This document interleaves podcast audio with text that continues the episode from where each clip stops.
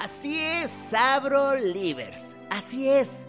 En esta ocasión tenemos un reparto digno de Broadway, dándole voz a uno de los episodios gastronómicos más célebres de la historia.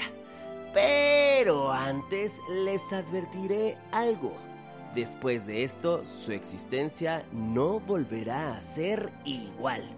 ¡Claro! A partir de ahora les pido que se despojen de la mirada de siempre y la sustituyan por una óptica culinaria. Sí, quítense los lentes, las gafas de siempre y pónganse a observar a través de unos platos de cristal tan redondos como sus ojos. Y tomen vasos y copas de vino como telescopios Escuchen este episodio desde esta nueva visión. Sí, prestando atención a todos los elementos coquinarios. ¿Listos, chavos? Eso, eso. Adela Micha, Sergio Sepúlveda, Tania Rincón, Laura G, Horacio Villalobos y yo Merengues presentamos un té de locos un extracto de Alicia en el País de las Maravillas, una novela escrita por Lewis Carroll. La Sabrosona. El podcast de Mariano Sandoval, de la cocina a tu bocina.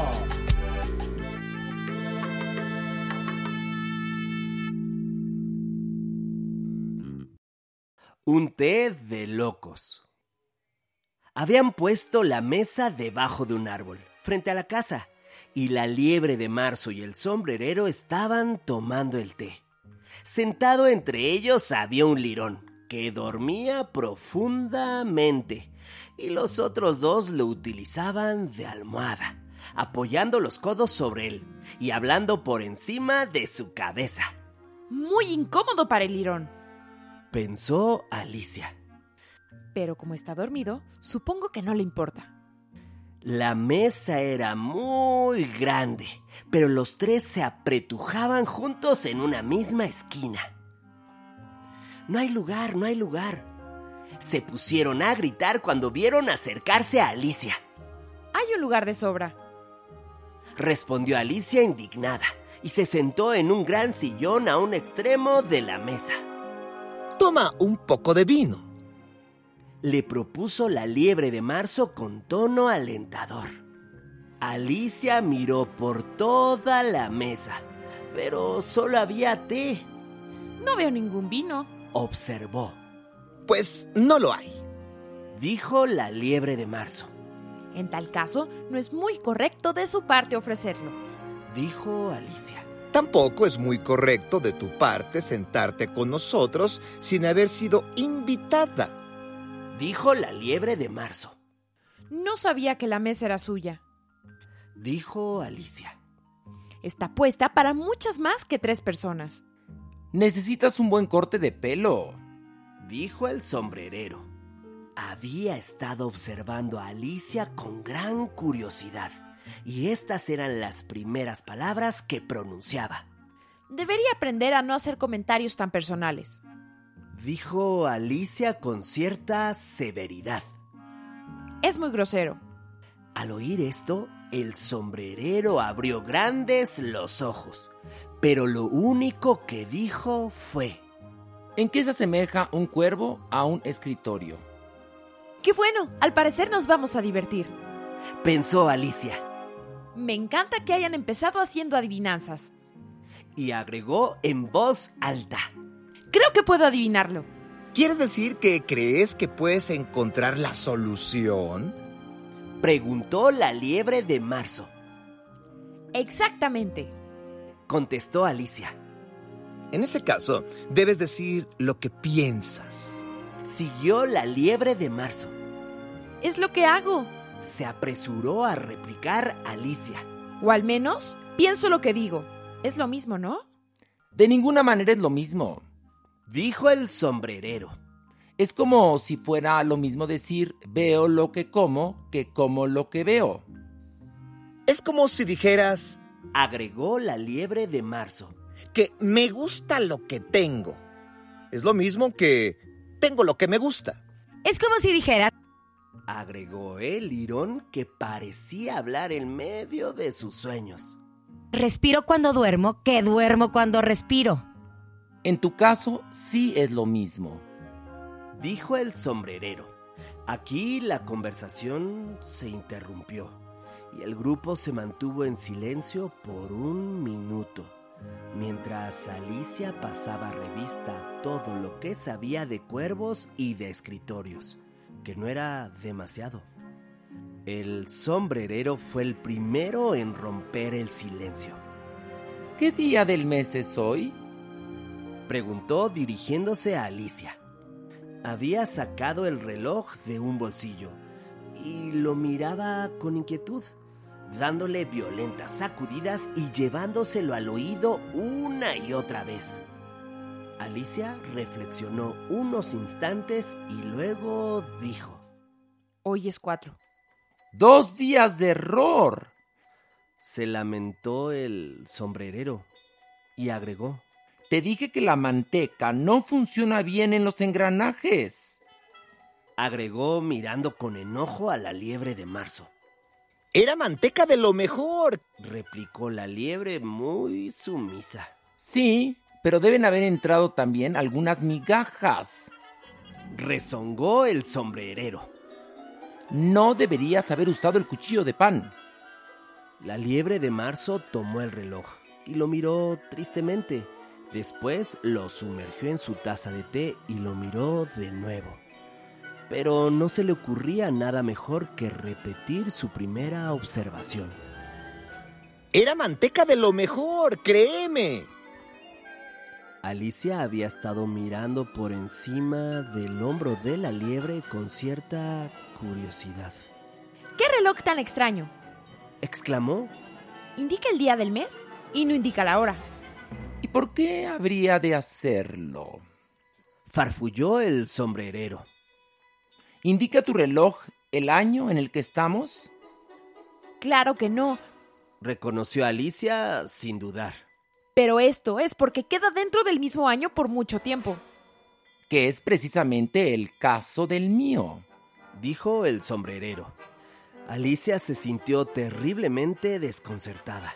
El comentario del sombrerero no parecía tener ningún tipo de sentido, y sin embargo estaba en un inglés correcto. Mm, No termino de entender. Dijo con tanta amabilidad como pudo. El irón volvió a dormirse. Dijo el sombrerero, y le echó un poco de té caliente en el hocico. El lirón sacudió la cabeza con impaciencia y dijo sin abrir los ojos. Por supuesto, por supuesto, es justamente lo que yo iba a decir. ¿Has encontrado solución a la adivinanza? Preguntó el sombrerero dirigiéndose de nuevo a Alicia. No, me doy por vencida. ¿Cuál es la solución? No tengo la menor idea. Dijo el sombrerero. Yo tampoco. Dijo la liebre de marzo. Alicia suspiró cansada. Creo que ustedes podrían emplear el tiempo de mejor manera que gastarlo proponiendo adivinanzas que no tienen solución. Si conocieras al tiempo tan bien como yo, Dijo el sombrerero. no hablarías de gastarlo como una cosa. El tiempo es un ser viviente. No entiendo qué quiere usted decir. Protestó Alicia. Claro que no. Dijo el sombrerero sacudiendo la cabeza en un gesto de desdén.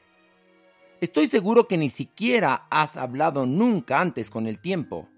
Quizá no, Respondió Alicia con cautela. pero sé que cuando aprendo música tengo que marcar el tiempo dando unos golpes. Ah, eso lo explica todo. Dijo el sombrerero. El tiempo no tolera que lo golpeen, pero si estuvieras en buenos términos con él, haría casi todo lo que tú quisieras hacer con el reloj. Por ejemplo, supón que son las 9 de la mañana, justo la hora de empezar las clases. Solo tendrías que susurrarle al tiempo tu deseo y en un abrir y cerrar de ojos ahí están girando las agujas de tu reloj y ya es una y media, hora de comer. Ojalá fuera ya la una y media. Murmuró la liebre de marzo. Sería magnífico, sin dudas. Dijo Alicia pensativa. Pero consideré que entonces no tendré hambre. Quizás no al principio, Dijo el sombrerero. pero podrías mantener el reloj en la una y media todo el rato que tú quisieras. ¿Es así como se manejan ustedes? Preguntó a Alicia. El sombrerero movió la cabeza acongojado. Yo no. Contestó. Nos peleamos en marzo, justo antes de que ésta se volviera loca, ¿sabes? Y señaló con la cucharita a la liebre de marzo. Fue en el gran concierto que ofreció la Reina de Corazones y yo tuve que cantar Brilla, brilla, ratita alada, ¿en qué estás tan atareada? ¿Conoces la canción? Me suena algo. Dijo Alicia. Y sigue así. Continuó el sombrerero. Bien arriba del mundo vas volando, como una bandeja de té rotando, brilla, brilla. En ese momento el lirón se sacudió y empezó a cantar en sueños. Brilla, brilla, brilla, brilla. Y estuvo así tanto rato que tuvieron que pellizcarlo para que se callara. Bueno, apenas había terminado el primer verso, Dijo el sombrerero. la reina se puso a gritar. Están matando el tiempo, que le corten la cabeza. ¡Qué barbaridad! Dijo Alicia. Y desde ese día, Agregó el sombrerero en tono lúgubre. el tiempo no quiere hacer nada de lo que le pido. Son siempre las seis de la tarde. Alicia tuvo una idea reveladora. ¿Es la razón de que haya tantas tazas sobre la mesa? Preguntó. Sí, es por eso. Dijo el sombrerero con un suspiro. Siempre es la hora del té y no tenemos tiempo de lavar la vajilla. Y lo que hacen es ir dando vuelta a la mesa, ¿verdad? Preguntó Alicia. Exactamente. Dijo el sombrerero. Según vamos ensuciando las tazas. Pero, ¿qué pasa cuando llegan de nuevo al principio? Se atrevió a preguntar Alicia. ¿Y si cambiáramos de tema? Los interrumpió la liebre de marzo con un bostezo. Me estoy cansando de todo este asunto. Propongo que esta joven dama nos cuente un cuento. Me temo que no sé ninguno. Se apresuró a decir Alicia algo alarmada ante esta propuesta. Entonces que lo haga el lirón, exclamaron los dos. Despierta, Lirón. y empezaron a pellizcarlo al mismo tiempo de ambos lados. El lirón abrió lentamente los ojos. No estaba dormido. Dijo con voz ronca y débil. He estado escuchando cada palabra que decían, amigos. Cuéntanos un cuento. Dijo la liebre de marzo. Sí, por favor. Imploró Alicia. Y date prisa. Agregó el sombrerero. Si no te dormirás otra vez antes de terminar. Había una vez tres hermanitas Empezó el lirón apresurado. Y se llamaban Elsie, Lassie y Tilly y vivían en el fondo de un pozo. ¿Y de qué se alimentan? Preguntó Alicia que siempre tenía mucho interés en cuestiones de comer y beber. Se alimentaban de melaza. Respondió el lirón después de reflexionar un minuto o dos. No es posible que hayan hecho eso. Observó Alicia con amabilidad. Se hubieran enfermado. Eso fue lo que pasó. Dijo el lirón. Se enfermaron muchísimo. Alicia trató de imaginar cómo sería vivir de una forma tan extraordinaria, pero la idea la desconcertaba tanto que siguió preguntando. Pero, ¿por qué vivían en el fondo de un pozo? Toma un poco más de té. Dijo la liebre de marzo con mucha seriedad. Hasta ahora no he tomado nada. Respondió Alicia en tono ofendido. Así que no puedo tomar más. ¿Quieres decir que no puedes tomar menos? Dijo el sombrerero. Es muy fácil tomar más que nada. Nadie le pidió su opinión. dijo Alicia. ¿Quién está haciendo ahora comentarios personales? Preguntó el sombrerero en tono de triunfo. Alicia no supo qué contestar, así que prefirió servirse un poco de té y pan con manteca. Después se volvió hacia el lirón y le repitió la misma pregunta. ¿Por qué vivían en el fondo de un pozo? El lirón se puso a reflexionar de nuevo durante uno o dos minutos y luego dijo, Era un pozo de melaza. ¡Eso no existe! Comenzó a decir Alicia muy enojada, pero el sombrerero y la liebre de marzo se pusieron a chistarle, y el lirón observó malhumorado. Si no sabes comportarte, será mejor que tú termines el cuento. No, por favor siga. Dijo Alicia con suma humildad. No volveré a interrumpirlo. Puede que exista al menos uno de estos pozos. Uno solo precisamente. Exclamó el lirón indignado. Sin embargo, se mostró dispuesto a seguir con el cuento. Y entonces estas tres hermanitas aprendían a sacar dibujos de su imaginación. ¿Y dibujos? ¿De qué cosas sacaban? Preguntó Alicia, que ya había olvidado su promesa. Melaza, sacaban melaza. Contestó el lirón esta vez sin reflexionar ni un momento. Quiero una taza limpia. Interrumpió el sombrerero. Avancemos todos un sitio. Y avanzó un lugar mientras hablaba, y el lirón le siguió. La liebre de marzo pasó a ocupar el sitio del lirón, y Alicia ocupó un poco a regañadientes el asiento de la liebre de marzo. El sombrerero era el único que sacaba alguna ventaja con el cambio, y Alicia estaba bastante peor que antes porque la liebre de marzo acababa de derramar la leche dentro de su plato. Alicia no quería ofender otra vez al lirón, de modo que empezó a decir con mucha prudencia. Pero no lo entiendo. ¿De dónde sacaban la melaza? Uno puede sacar agua de un pozo de agua. Dijo el sombrerero. ¿Por qué no va a poder sacar melaza de un pozo de melaza, eh, tontuela? Pero es que ellas estaban adentro. Le dijo Alicia al lirón, prefiriendo no prestar atención a este último comentario. Por supuesto que lo estaban. Dijo el lirón. Bien adentro, en un pozo de bienestar. Alicia quedó tan confundida con esta respuesta que no volvió a interrumpirlo por un rato. Nuestras tres hermanitas estaban aprendiendo a sacar dibujos. Siguió el lirón bostezando y frotándose los ojos porque se estaba adormeciendo. Y de las hojas sacaban dibujos de todo tipo de cosas, todo lo que empiece con la letra M. ¿Por qué con la M? Dijo Alicia. ¿Y por qué no? preguntó la liebre de marzo. Alicia quedó en silencio.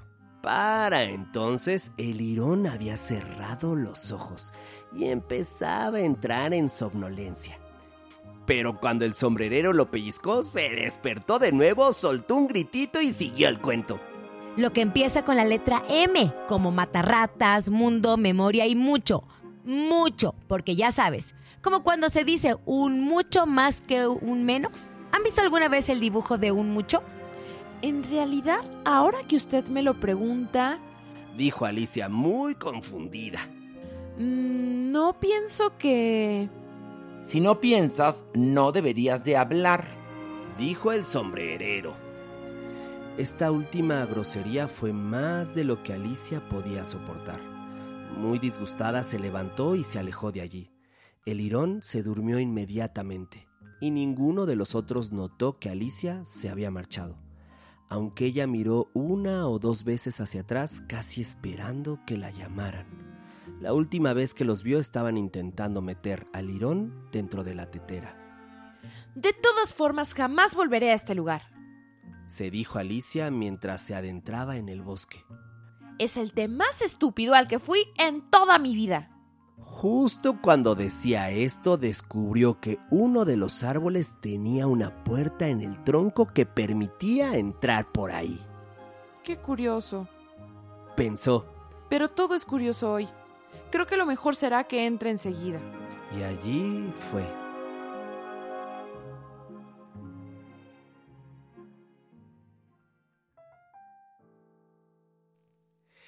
Caray, caray.